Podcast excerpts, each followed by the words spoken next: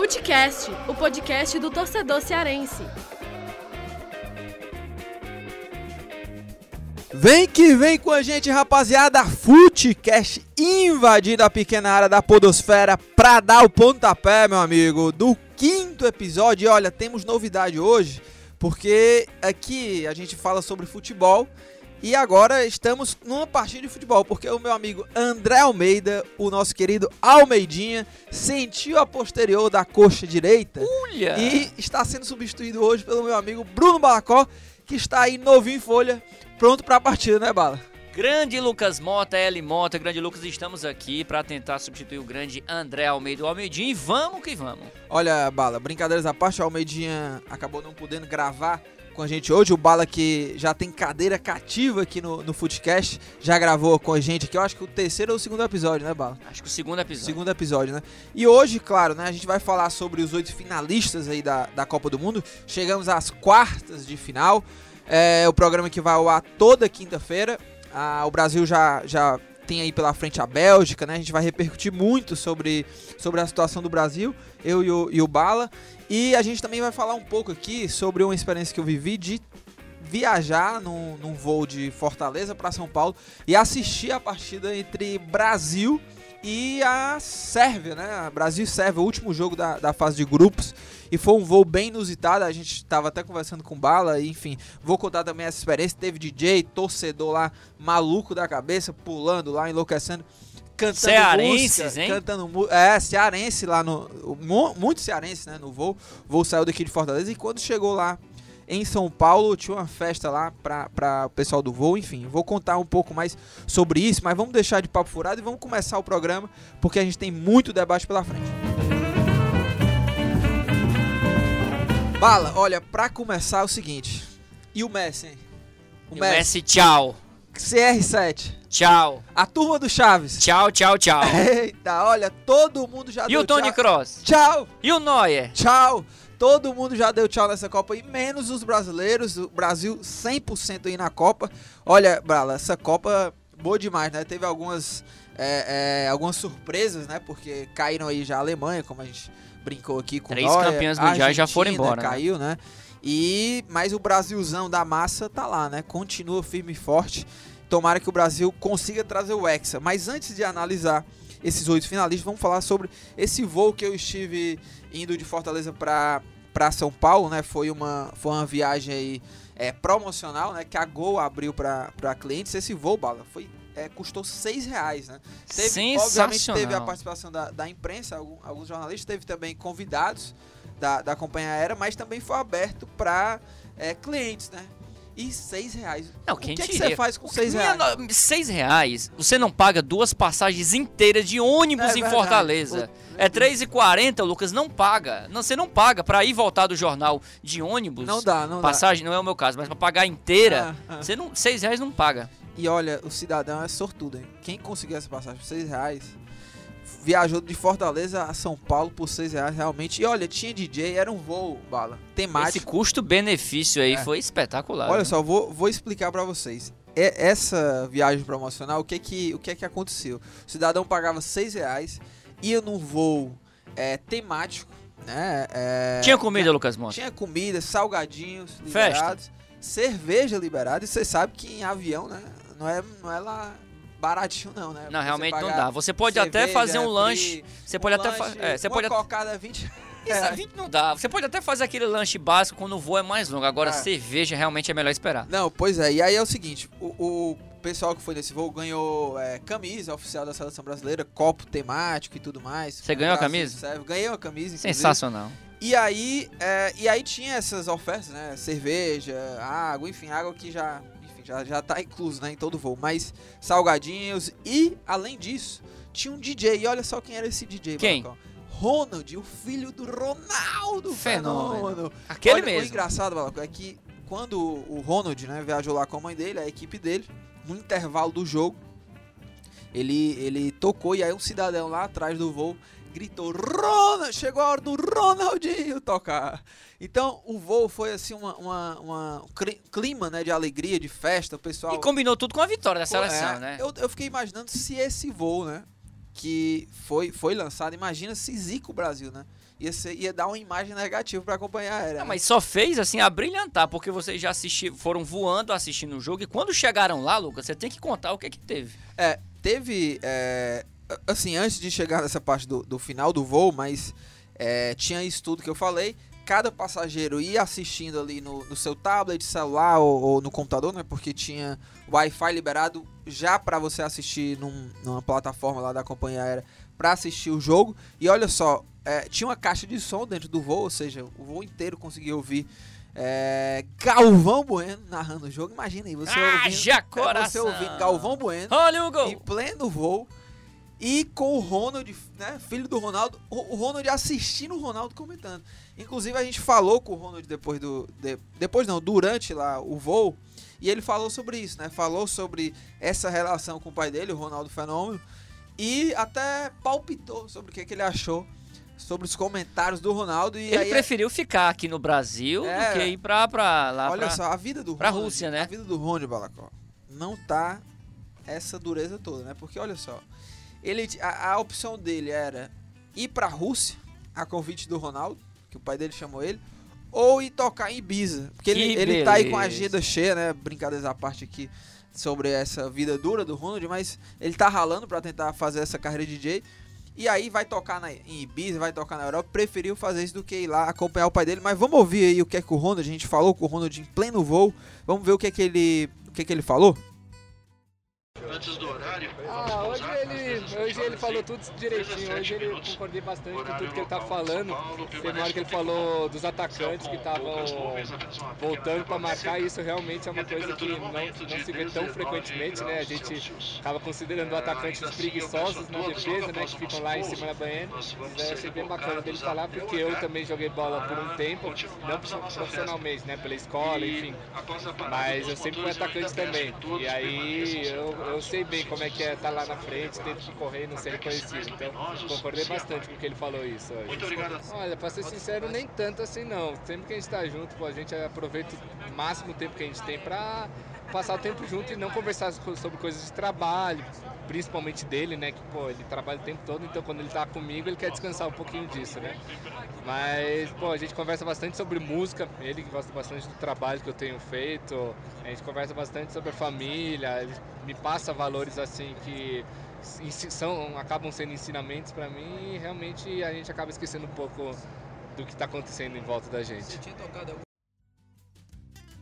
Tá aí o Ronald, olha, você viu aí, Grande né? figura. Co- concordo com o Ronaldo. Assim como o Ronaldo concorda com o Casa Grande, o Ronald concorda com o pai dele, né, Balacó? Em todas Verdade. as palavras. Grande figura o Ronald, ele que é uma pessoa que a gente acompanhou a vida inteira, né? O Ronald teve a vida inteira dele É, quando- noticiada pelos meios de comunicação. A gente acompanhou o nascimento e o crescimento dele. Agora já é um, um senhor, né? Já adulto, né? E um profissional, né? É. Que bacana ver que ele já tá trilhando uma carreira e fora do esporte. Apesar de ser um cara que, acho que como pai, tá envolvido no meio, mas que segue uma carreira paralela ao futebol. É, e, e ele que, é, né, enfim, filho do Ronaldo, havia essa expectativa, né? Imagina se o, o filho do Ronaldo iria ser jogador de O filho do futebol, né? Marcelo, lateral da seleção, vai ser jogador. É, Porque o, filho- cara, é verdade, o, o que ele tem lembrado, feito bem na lembrado. web aí, nos vídeos que a gente vê, o menino tem talento. É, se você não viu é, esse vídeo aí, a gente vai tentar separar aqui na, na descrição do vídeo. Esse vídeo do, do filho do Marcelo, que realmente é, é bem legal. Ele, ele vai cabeceando, né, fazendo tabela de cabeça com, com os jogadores do Real Madrid no vestiário.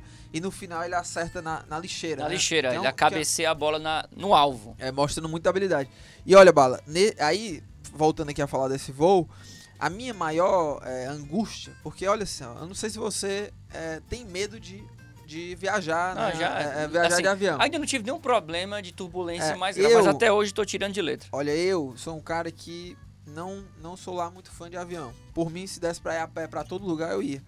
Ou de Mas- bicicleta, É, né, ou de de bike. bicicleta. E é, uma vez até, não tava querendo muito dormir pra não, não- não ver nada, né, do voo. Acaba, o que aconteceu? Eu tomei aquele remédio, né, pra você dormir. Acabei, a única vez que eu tomei esse remédio pra dormir, pra relaxar no voo, acabei perdendo um celular. Então, Minha nossa.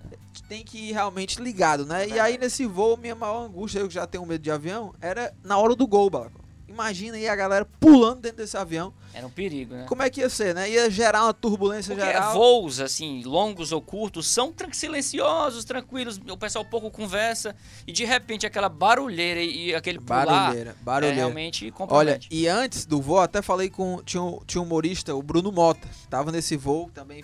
Foi Não um é seu parente, né? É, não é meu parente, é, é um primo distante, né? E ele, e, e ele foi um dos convidados desse voo. Até quando fui lá conversar com ele, ele, ele fez essa brincadeira, né? Que é, geralmente o voo é silencioso e tudo mais.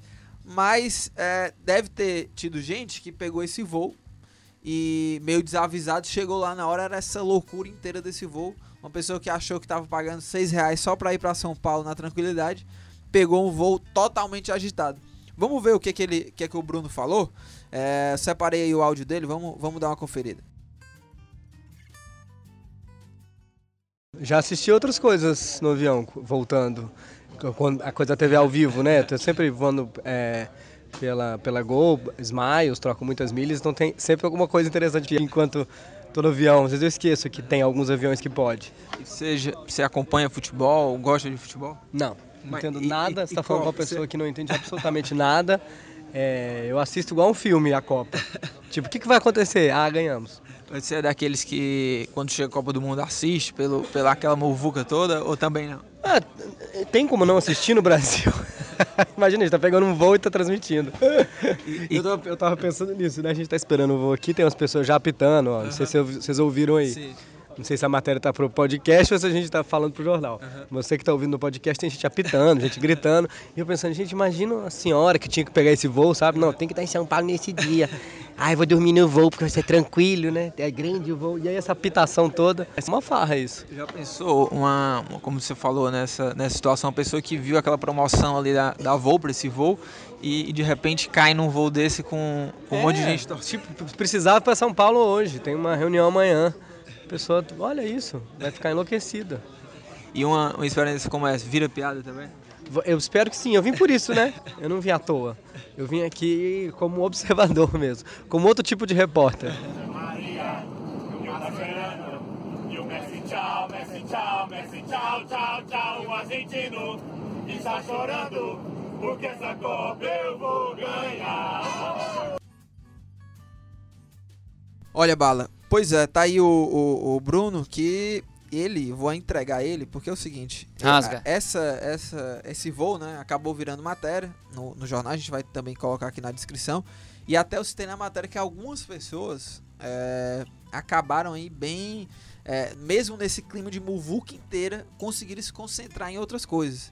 E eu vou ter que entregar o Bruno aqui que ele é um viciado em videogame. Qual é o Ele jogo? ele, eu não sei qual era o jogo, mas ele ficou todo o voo ali no joguinho, claro. Joguinho de celular, ligado ligado né? no gol, né? Porque não tinha como.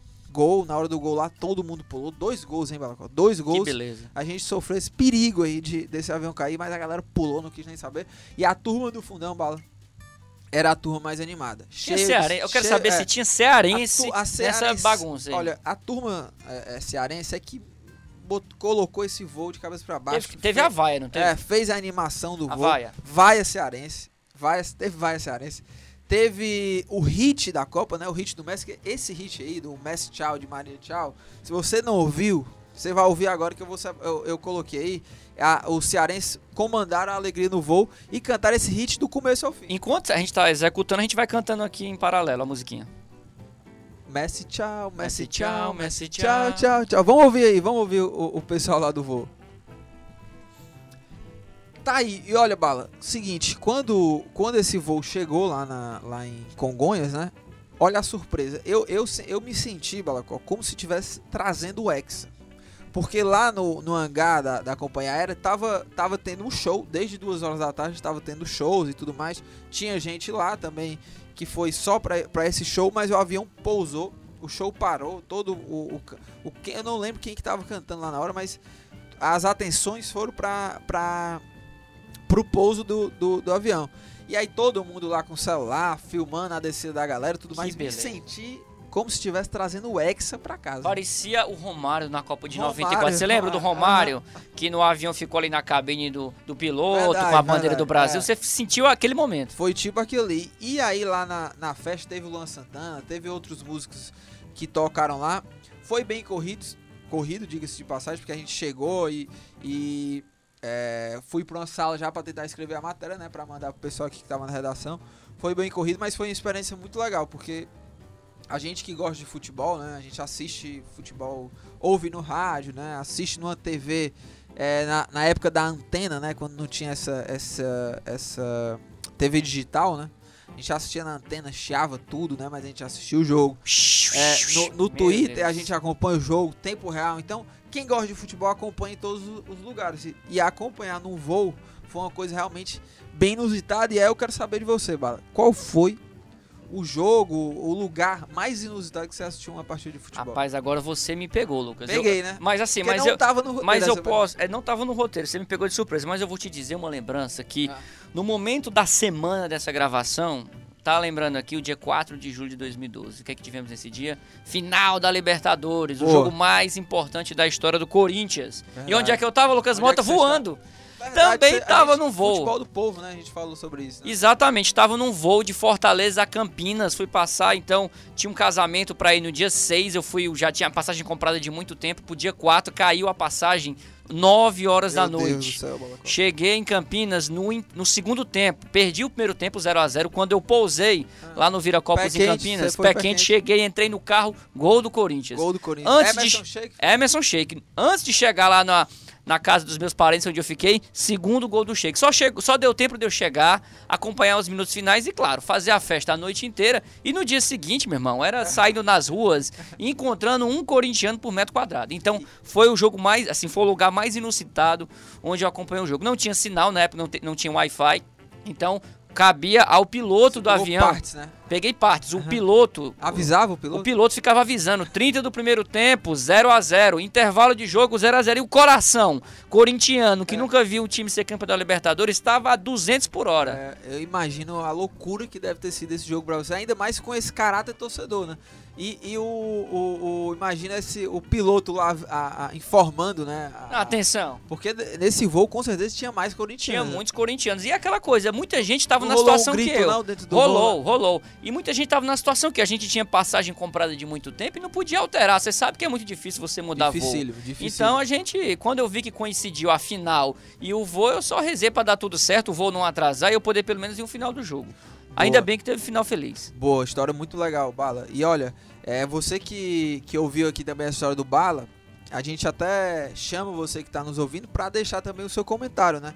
Aí na- nas redes sociais, lá no Twitter, né? Bala, qual, que é o- qual que é seu, seu perfil lá no Twitter? Anota aí, é Bruno Underline Balaco. Porque é Balacó, mas não É, tem um acento no verdade. Twitter, então é Balaco. Show. Bruno Underline Balaco. É, e o, o- a minha conta lá é, é LucasMota28, você pode marcar a gente, também marca o André Almeida, o do André Almeida é André Almeida, aí você acrescenta um C, né? André Almeidac. E manda lá uma mensagem pra gente, fala qual foi o lugar mais inusitado que você já assistiu uma partida, que no próximo programa a gente vai estar contando a sua história aqui também no foi, programa. co- foi coincidência, viu, Lucas? Na verdade, se perguntarem pra você o lugar mais inusitado, você vai dizer que foi o voo. Verdade. Coincidiu com o meu, porque de fato foi. Verdade. Todos os jogos importantes de futebol que eu vi na vida, eu tava sempre em casa, aqui no jornal, em algum lugar de trabalho, casa de amigo, mas inusitado mesmo foi o voo. Boa.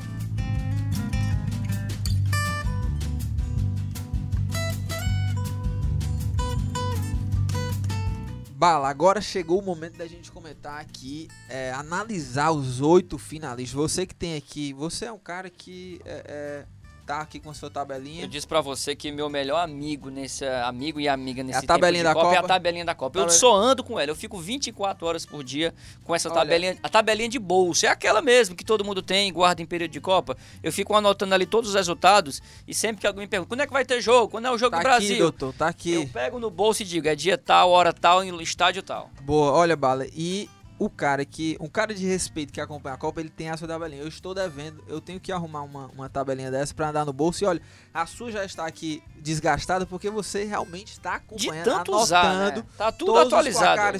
E olha, vamos, vamos falar aqui o seguinte, vou até pegar aqui a sua, Pega a cola. sua é, a colinha. Temos aí finalistas da, da Copa. Temos o Brasilzão, do Tite, do Adenor. Temos Bélgica, que é o adversário do Brasil. Do lado do Brasil, né? A chave do Brasil é Brasil contra Bélgica, que vai ser sexta-feira às 15 horas. Tem Uruguai e França na mesma chave do Brasil, na sexta também, um dia depois do lançamento aqui do podcast, às 11 horas da manhã, né? Uruguai e França. Na outra chave, que é a chave tida mais fraca, né? Porque chave dos é europeus. Fraca, a chave dos europeus, né? Pois é.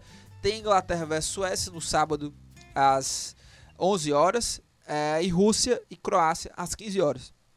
Olha, você que está ouvindo o podcast, é, o, a, essa, essa rodada, as quartas, começa um dia depois do lançamento do podcast. Mas a gente vai fazer a análise aqui, que você pode ouvir quando e onde quiser, independente de quem passar. A gente vai estar tá falando um pouco de sobre é, é, como jogam essas, essas equipes, essas oito equipes. E claro, se elas avançarem, você vai estar tá bem informado, não é mesmo, Balacó? É verdade. Olha, e aí é o seguinte, vamos começar aqui pelo Brasil. Lembrando, vou até fazer um convite também para você que, que escuta aqui o podcast, para dar uma conferida no, no jornal, porque o jornal, se você tá meio desinformado ainda da Copa, né? Porque a Copa deixa, deixa torcedores norteados. Você Verdade. sabe bem onde é tanto jogo que você fica meio. Rapaz, Lucas, a é. gente tá fazendo essa gravação antes das quartas de finais com 58 partidas realizadas em três semanas. É uma Sim, maratona. É uma maratona de jogos. Pra Pouquíssimos ama, dias que não teve Copa. Eu, eu, quando essa Copa acabar, eu não sei, vou ficar triste. Vou passar. Não, é inevitável. Eu já passei por isso luto. várias vezes, inclusive cobrindo Copas e dá aquela leve depressão. Aquela leve depressão pós-Copa. É, a expressão é essa, claro, não nada se compara, não dá, mas não dá, né? queira ou não queira, segunda-feira, dia 16, a gente vai acordar um pouco triste, mesmo se o Brasil for hexa, vai bater não aquela como, tristeza. Não tem como. E olha, é, fazer o convite porque o, o Jornal Povo está fazendo o especial da Copa, ou seja, todos os dias tem um caderno especial é, da Copa. Né? São oito páginas quando o Brasil não joga e quando tem jogo do Brasil, né? É, 12 páginas, ou seja, a cobertura aumenta ainda mais quando tem Brasil e tá muito legal, tem análise, tem matérias analíticas também sobre as, as equipes, tem crônicas maravilhosas, tem, tem crônicas do Júlio Gomes, que é um blogueiro do UOL e tá, tá colaborando aqui com o Jornal Povo, que você tem que ver realmente, tá muito, tá muito legal essas crônicas, tem crônica do Graziani, é, com análise também, a coluna do Graziani na Copa, enfim, tem um montão de, de crônicas e o conteúdo tá realmente bem especial. E aí, você procura na edição da, da quarta-feira, né, dia, é, no dia 4 de julho, que a gente fez aí essa publicação falando sobre justamente sobre essa análise, as chances de cada um, né? Mas vamos começar aqui pelo Brasil, Brasil e Bélgica, né, Balacó? Brasil, claro, favorito. Na minha opinião, o Brasil é o time que tem é o maior equilíbrio dentro dentre esses times que estão na, na, os oito finalistas. O Brasil é quem tem o time mais equilibrado, defesa, mais ataque e, e é o grande favorito. É, é, o, é, o, time favorito. a ser batido dessa Copa. É pode favorito. até ser eliminado pela Bélgica, eventualmente se passar, pode até ser eliminado por uma França, Uruguai, mas é o grande favorito. É, e o Brasil, quando chegou, já chegou, obviamente, entre os favoritos. Mas eu acho que pelo que tem apresentado, ele tem, é, ele tá fazendo valer essa condição realmente favorita. E eu acho que o Brasil, se fosse listado do primeiro ao oitavo aí, dos Isso. melhores, do melhor pro pior, acho que o Brasil tá em primeiro, porque tem. É um time que é o melhor elenco, tem mais peças de reposição que podem desequilibrar qualquer partida. E equilibrado à frente e atrás, como você falou. Pra você ter uma ideia, Lucas, das oitavas de finais, os, os oito times que classificaram, o Brasil foi o único que não passou sufoco. O único que conseguiu vencer por uma diferença superior a um gol. As é. demais seleções, teve três seleções que passaram por pênaltis, né? Que acabaram empatando no tempo normal e foram para os pênaltis. E outras seleções, outras quatro seleções que passaram por diferença de apenas um gol. Então Sim. o Brasil não sofreu, sobrou contra o México, claro. Em alguns momentos o México foi melhor, pressionou, mas o Brasil, por exemplo, por exemplo o Alisson não foi atacado o jogo Sim. inteiro, né? O Brasil o, sofreu apenas quatro finalizações no alvo em quatro jogos. Sim. É média de um chute por jogo. E só sofreu um gol é a melhor defesa da Copa, ao lado aí do Uruguai que também é, tomou um gol. O Tite, você que acompanha bem o Corinthians, eu acho que o Tite conseguiu colocar é, é, essa, esse, esse plano, né, essa, esses testes, testes assim, né, que ele, é, todo esse tempo que ele, que ele montou esse time no Corinthians, né, as táticas, as estratégias, acho que ele levou também pro, pro, pro Brasil. Até porque vale tem lembrar, remanescentes do time do Corinthians. Vale lembrar que o Corinthians era uma equipe que tomava muito poucos gols, né? Muito poucos é, é até estranho, né? Não, mas é isso, até o- pouquíssimos gols. Interessante que o Tite deixou legados no Corinthians. Depois que ele saiu, o, Foi continuado. foi continuado o trabalho lá com o Fábio Carrilho e agora com Osmar Loss, treinadores que deram continuidade à mesma linha de raciocínio. É. O Tite é um treinador que já entrou para a história do país, independente de se vai conquistar o Hexa ou não. Se acho. conquistar o Hexa, ele vira um mito. É. Mas pelo que ele já fez, pelo que ele já conquistou, onde ele chegou, ele já é sem dúvida o maior técnico do Brasil na última década, com certeza. É, eu, eu também concordo. E, e vai ter dois, né, dois mundiais. Um pelo Corinthians, né? Mundial de Clubes e 2012, né? 2012, o mesmo ano do título da Libertadores. 2018, ou seja, menos de 10 anos, ele consegue dois mundiais. Seria realmente entra aí na, espetacular. na prateleira dos grandes técnicos Do mundiais. futebol É. mundial. E olha, aí o Brasil tem realmente essa defesa que é, é algo que é difícil, né? De, de furar esse bloqueio. Thiago Silva e Miranda, Tite foi Jogando certeiro. demais, né? É, Fagner, que muita gente contestou, mas eu gosto do Fagner, é um cara que defende bem, joga duro, às vezes é, realmente passa Ele é muito bom na ponto, marcação, é, mas né? ele é bom na pode, marcação. assim, no Corinthians ele consegue apoiar muito. Ele é um cara que cria muitos, dá muitos cruzamentos, chega muito bem ao ataque, mas defensivamente ele é um cara seguro. É, e eu fiquei até curioso, porque o Felipe Luiz, o Marcelo é titular absoluto, mas é, o Felipe Luiz entrou muito bem no lugar do Marcelo, que havia sentido né, na partida contra a Sérvia. E fez muito bem esse papel defensivamente. A, a defesa com o Felipe Luiz, obviamente, melhorou, porque o Marcelo, um dos defesas do Marcelo é, é mais essa parte defensiva. E até deu mais liberdade para quem joga mais adiantado.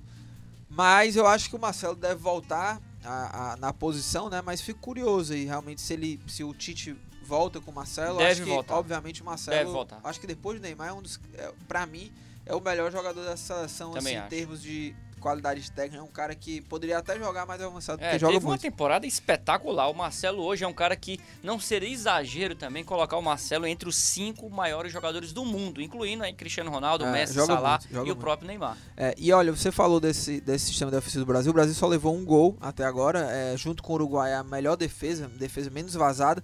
E tem uma coisa, o Brasil, o Bala, é, nos últimos três jogos não levou gol, ou seja, levou gol só na estreia contra a Suíça. E um gol que cá Né? pra nós foi irregular. É, né? verdade, eu também acho.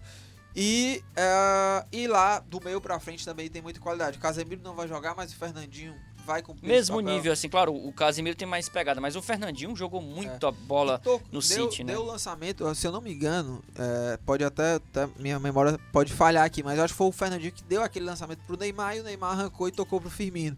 Ele Então, tem essa capacidade. É, tem essa característica de saída de bola. Então, do meio pra frente, o Brasil também é muito, joga muito bem.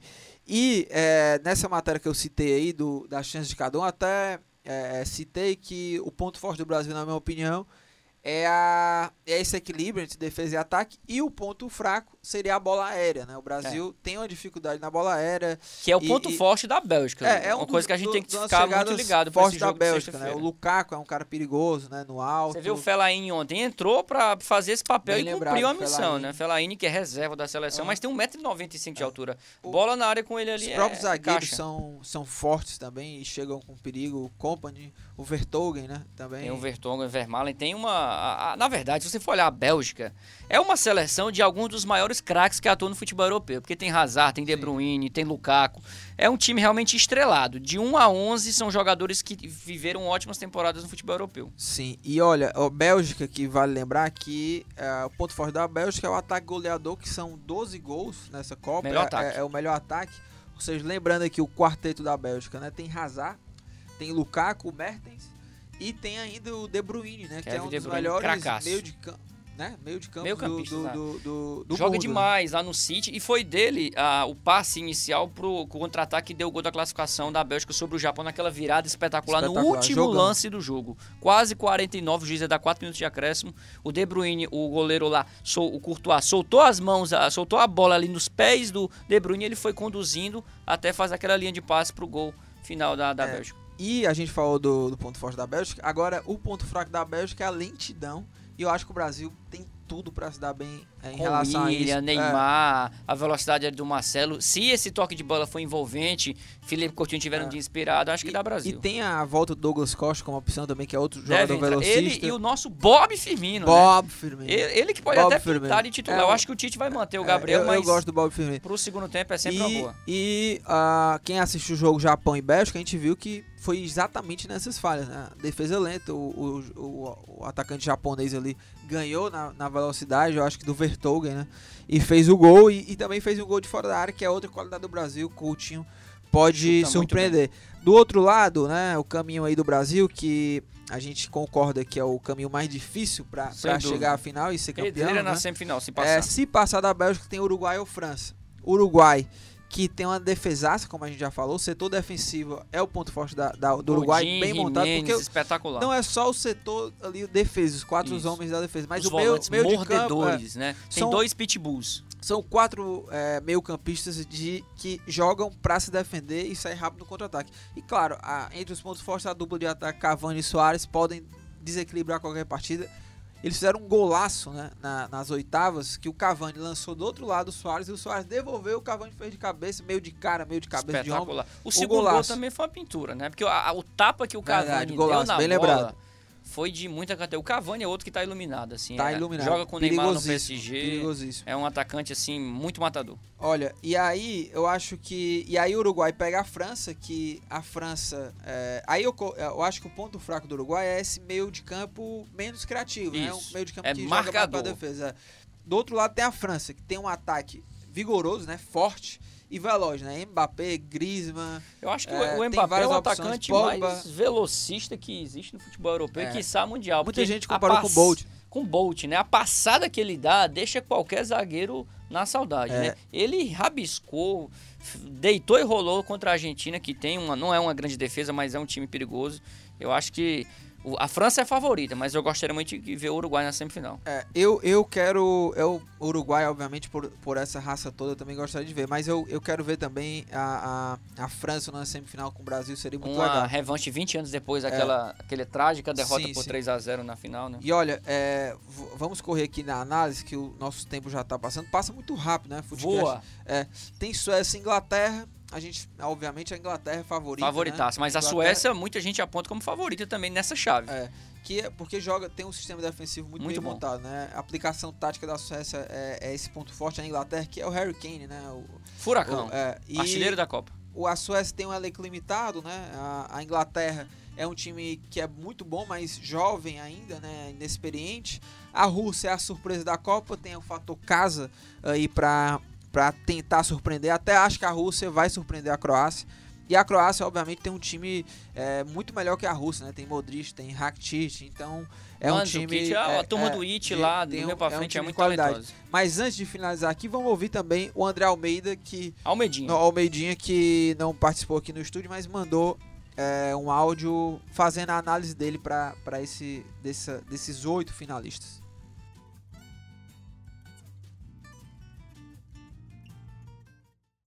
E aí, meus parceiros Lucas Mota e Bruno Balacó. Rapaz, essa Copa do Mundo, como muitos dizem, é a Copa da Zebra, hein?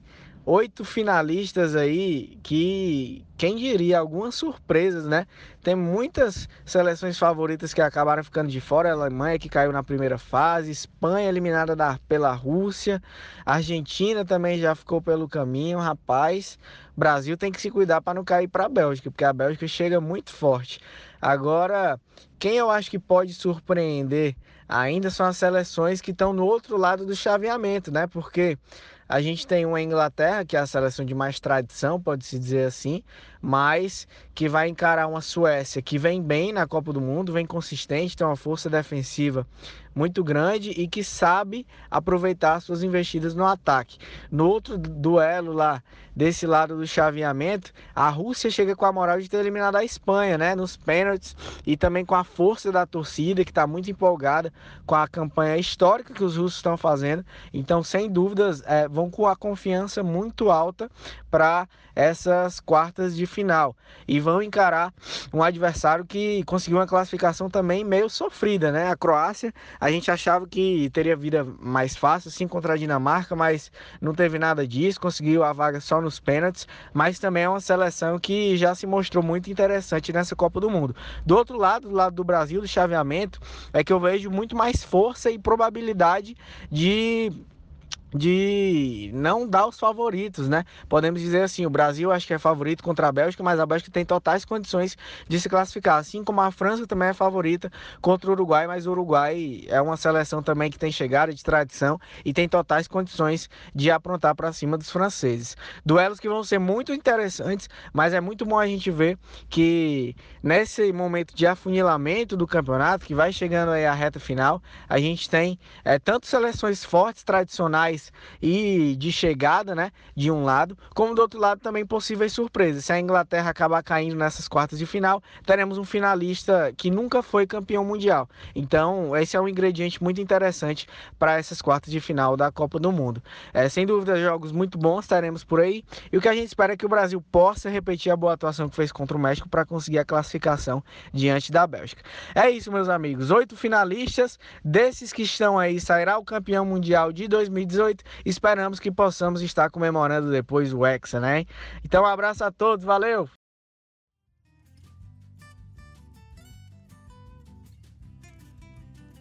Fala, tá aí o Almeidinha dando, dando a opinião dele. E olha, antes de finalizar aqui o, o programa, a gente ir para Dicas Aleatórias, eu vou é, só deixar também um, um, um comentário. É o seguinte, eu falei com a jornalista lá do Panamá, certo? porque a, essa Copa a gente está vendo muita coisa inusitada. É muito legal ver times pequenos é, fazendo histórias, né? Fazendo história. A Rússia, né? Fez festa aí, é, é a, a anfitriã e tudo mais. E, é, e acaba que é, você vê a festa, né? Acabou surpreendendo e tal.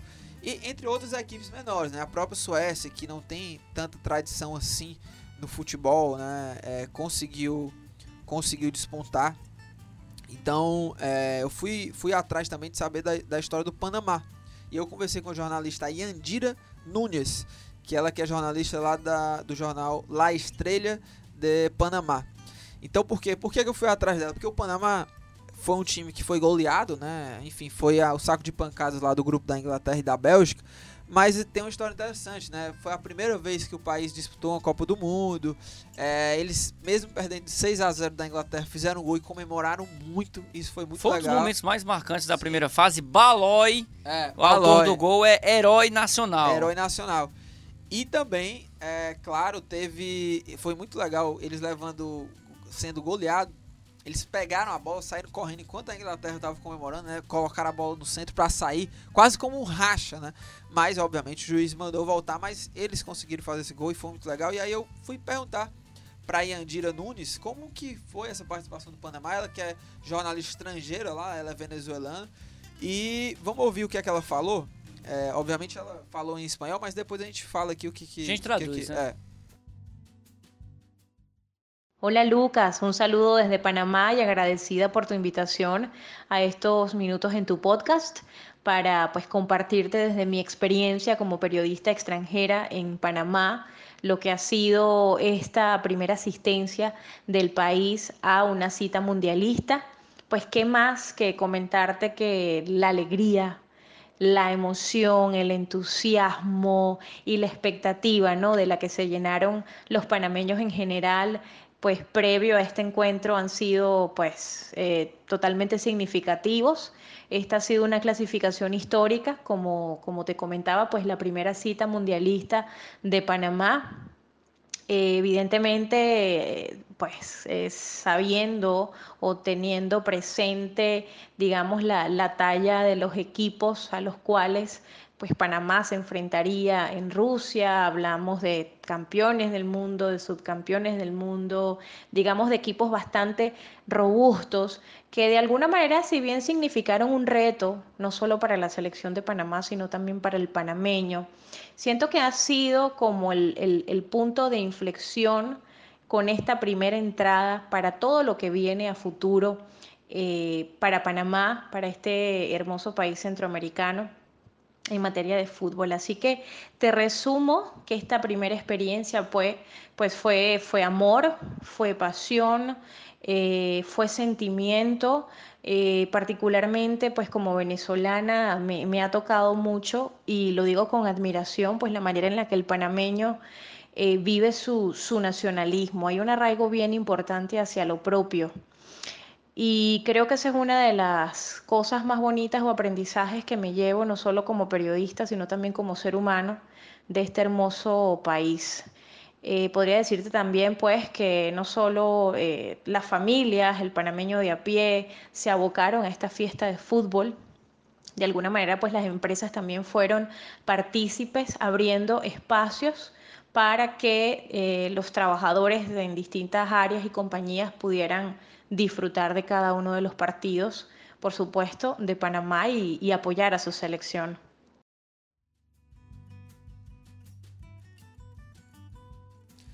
Tá aí, Bala. A Yandira Nunes, que ela que é jornalista venezuelana, trabalha lá no Panamá, no jornal é, La Estrela de Panamá. Já está há quatro anos lá cobrindo lá no Panamá e eu achei interessante do que ela Grande falou. depoimento. É, a, eu acho que assim o fato mais curioso é que lá no Panamá, assim como aqui no Brasil, mesmo o Panamá não, não tendo uma seleção tradicional no futebol, eles também param, né? São os trabalhadores são liberados para assistir aqui. Obviamente é feriado, é, é, feriado. é Foi fe... Os três jogos mas, do Panamá foram feriados é, lá, né? Aqui é facultativo, mas obviamente a maioria não, não conheço assim. Que é, são poucos, né? Os casos que as pessoas têm que trabalhar, às vezes até quando trabalhando, mas fica assistindo. né? Rapidamente falando, Lucas, até supermercado, que é aquele negócio que você sabe que funciona de, 10, de, de 6 da manhã a 10 da noite, para. Fecha meia hora antes, abre duas horas depois. Que outra situação de janeiro a dezembro acontece isso? tem Até isso. no Natal.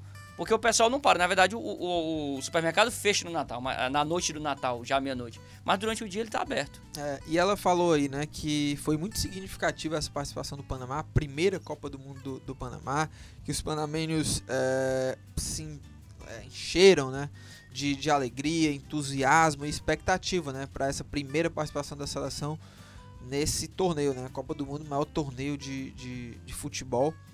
E obviamente caiu numa chave dificílima, né, com Inglaterra e Bélgica, que estão aí, né, entre os oito finalistas. E ela falou também que essa participação até serve como ponto de reflexão para a seleção, para que se planeje aí para as próximas edições. Lembrando que o Panamá conseguiu passar e deixou uma seleção que lá na região deles, é, né, nas eliminatórias que o Panamá participa, onde tem México, Estados Unidos, Estados, a Costa Rica, os Estados Unidos que perdeu a vaga. É isso. Muito legal aí o depoimento Massa. da Yandira Nunes.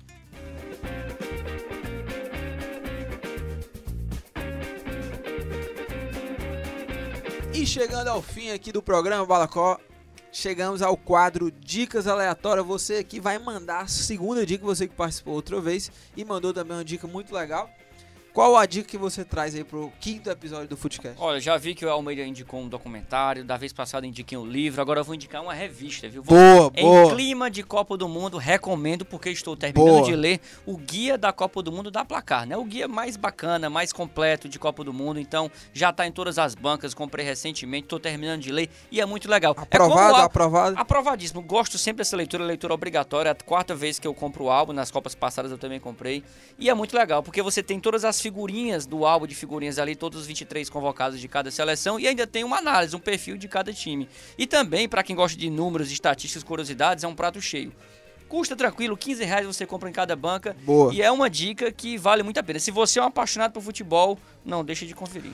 Boa, Bala, boa. E a gente vai, vai chegando ao fim do programa. É, agradecer aqui, claro, a, a nossa equipe, que sem eles não, não seria possível fazer aqui o, o Footcast. É, edição e produção, Nicole Pontes. Áudio e sonoplastia, André Silvestre. Coordenação de produção, Marcelo Gomes. Estratégia digital, David Varelo. Editor de esportes, Fernando Graziani. Diretor executivo de redação, Ana Nadaf e diretor de jornalismo Arlen Medina. A gente vai ficando por aqui. Agradecer mais uma vez a participação do Balacol. Brigadão aí por estar aqui fazendo mais uma vez com a gente, Bala, esse programa. E é isso. A gente vai ficando por aqui. Um grande abraço e até a próxima quinta-feira. Valeu!